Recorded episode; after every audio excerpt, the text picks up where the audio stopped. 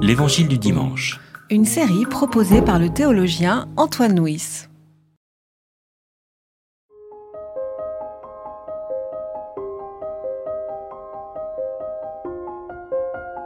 Il y aura des signes dans le soleil, la lune et les étoiles, et sur la terre une angoisse des nations qui ne sauront que faire au bruit de la mer et des flots.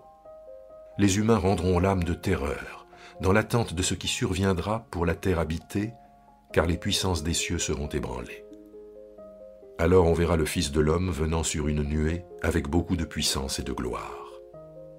Quand cela commencera d'arriver, redressez-vous et levez la tête, parce que votre rédemption approche.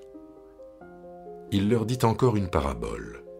Voyez le figuier et tous les arbres. Dès qu'ils bourgeonnent, vous savez de vous-même en regardant que déjà l'été est proche. De même, vous aussi, quand vous verrez ces choses arriver, sachez que le règne de Dieu est proche. Amen, je vous le dis, cette génération ne passera pas que tout cela n'arrive. Le ciel et la terre passeront, mais mes paroles ne passeront pas.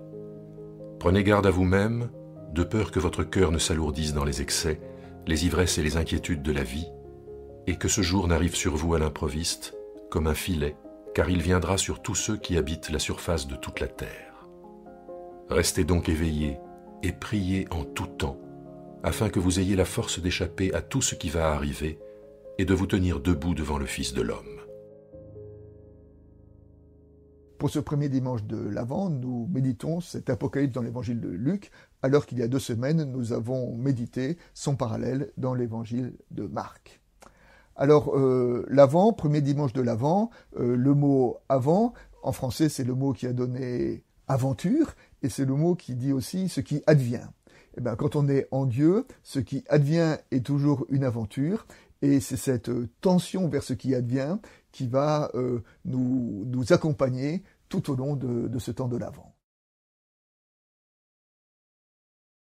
Notre texte parle de la chute du soleil, de la lune et des étoiles.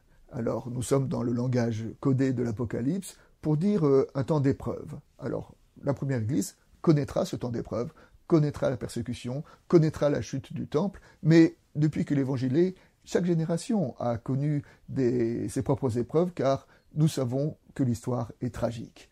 Ben, ce que ce texte nous dit, il ne nous dit pas que, le monde va bien, il ne nous dit pas que, tout se passera euh, normalement sans épreuves, il nous dit que les épreuves appartiennent à notre monde, mais l'Évangile nous appelle à nous équiper pour traverser les épreuves que nous serons appelés à traverser.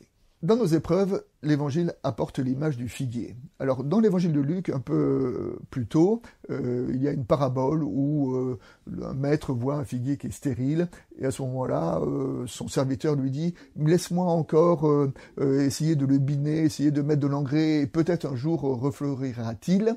Et le maître décide de, de laisser, de, rentrer dans la patience par rapport au, figuier. Cette figuier est une image de notre monde, et euh, notre texte nous dit, donc euh, un peu plus loin dans l'évangile, eh bien que, que le figuier va commencer à faire des fleurs, et que ces fleurs sont, sont l'annonce euh, d'un été.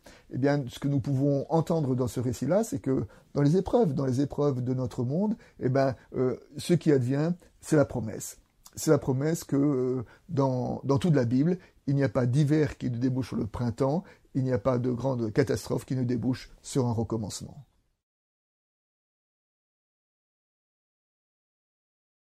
Le thème de l'Avent dans la, liturgie, dans les temps liturgiques de, l'Église, est un thème qui, concentre notre, foi, notre spiritualité, notre réflexion sur, l'attente. Et essayer de, nous dire que, que le Christ, c'est celui que nous attendons. Essayer de, cultiver en nous le feu, la brûlure de ce que nous attendons. L'avant, c'est le contraire du dogmatisme ou du scepticisme. Le dogmatisme, c'est de dire nous n'avons pas besoin d'attendre car nous savons tout. Le scepticisme, c'est de dire nous n'avons pas besoin d'attendre parce qu'il n'y a rien à attendre.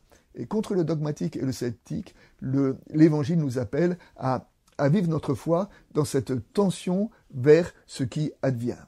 Et en cela, d'ailleurs, l'avant est une protection contre, contre l'idolâtrie. L'idolâtrie, ça consiste à, à enfermer euh, le Christ dans notre compréhension de Dieu, à enfermer le Christ dans notre théologie, dans notre Église, dans notre expérience spirituelle. Et, et ce que ce texte nous dit, c'est que une bonne hygiène spirituelle, c'est de toujours penser que le Christ euh, vient et vient bousculer nos idolâtries, vient bousculer nos, nos certitudes pour nous appeler à, à, à une aventure. L'aventure de l'avant, l'aventure de la foi. Le texte parle de la venue du Christ contre l'alourdissement de notre cœur. Alors, l'alourdissement de notre cœur, euh, l'image est assez belle. Elle montre comment notre cœur, comment notre, foi peut s'empâter, peut, rester enfermé dans sa graisse, peut, s'habituer. Hein. Eh bien, c'est euh, contre, l'habitude, contre ce qu'on a appelé la dégradation de l'étonnement, que, que l'avant est justement un, appel à trouver une fraîcheur, à trouver une légèreté, à trouver des nouveaux commencements, que nous fassions de ce temps de l'Avent un temps d'un nouveau commencement, d'un nouveau printemps pour notre foi, contre l'empattement de notre cœur et de nos habitudes. Pour lutter contre l'empattement de notre cœur, le texte dit veillez et priez. Il me semble que ce texte-là est une belle justification de la prière. Parfois on entend dire euh, à quoi ça sert de prier puisque Jésus sait ce dont nous avons besoin. Eh bien peut-être que prier ça consiste à s'adresser à Dieu, mais prier, ça consiste aussi peut-être à lutter contre, l'habitude, à, essayer de, réveiller euh, notre foi. Et alors là, nous trouvons toute une justification nouvelle euh, de, la prière, c'est de garder vivante en nous euh, la brûlure de l'Évangile pour toujours être prêt à, transformer notre regard, à transformer notre intelligence pour accueillir, pour accueillir le Christ qui vient. C'est l'enjeu de l'avant. Et comme illustration, nous pouvons nous souvenir que euh, dans le Premier Testament, quand euh, le Seigneur fait un procès à son peuple, souvent il lui dit Pourquoi m'as-tu oublié? Eh bien, la spiritualité, c'est justement une lutte contre l'oubli. Celui qui est gagné par l'oubli, eh bien, d'abord, dans notre vie, nous connaissons euh, le, syndrome d'Alzheimer. Le syndrome d'Alzheimer, c'est que quand on perd la mémoire, eh bien, on devient quelque chose d'inconsistant et notre vie perd de son sens et notre vie perd de son, de son épaisseur. Ben, L'Alzheimer est une maladie terrible quand elle touche la personne. Et ben, L'Alzheimer peut aussi toucher notre foi, peut toucher, aussi toucher notre intériorité, peut aussi toucher notre spiritualité, et que euh, à travers la veille et la prière, nous sommes invités à cultiver euh, la mémoire pour euh, nous inscrire dans la fidélité.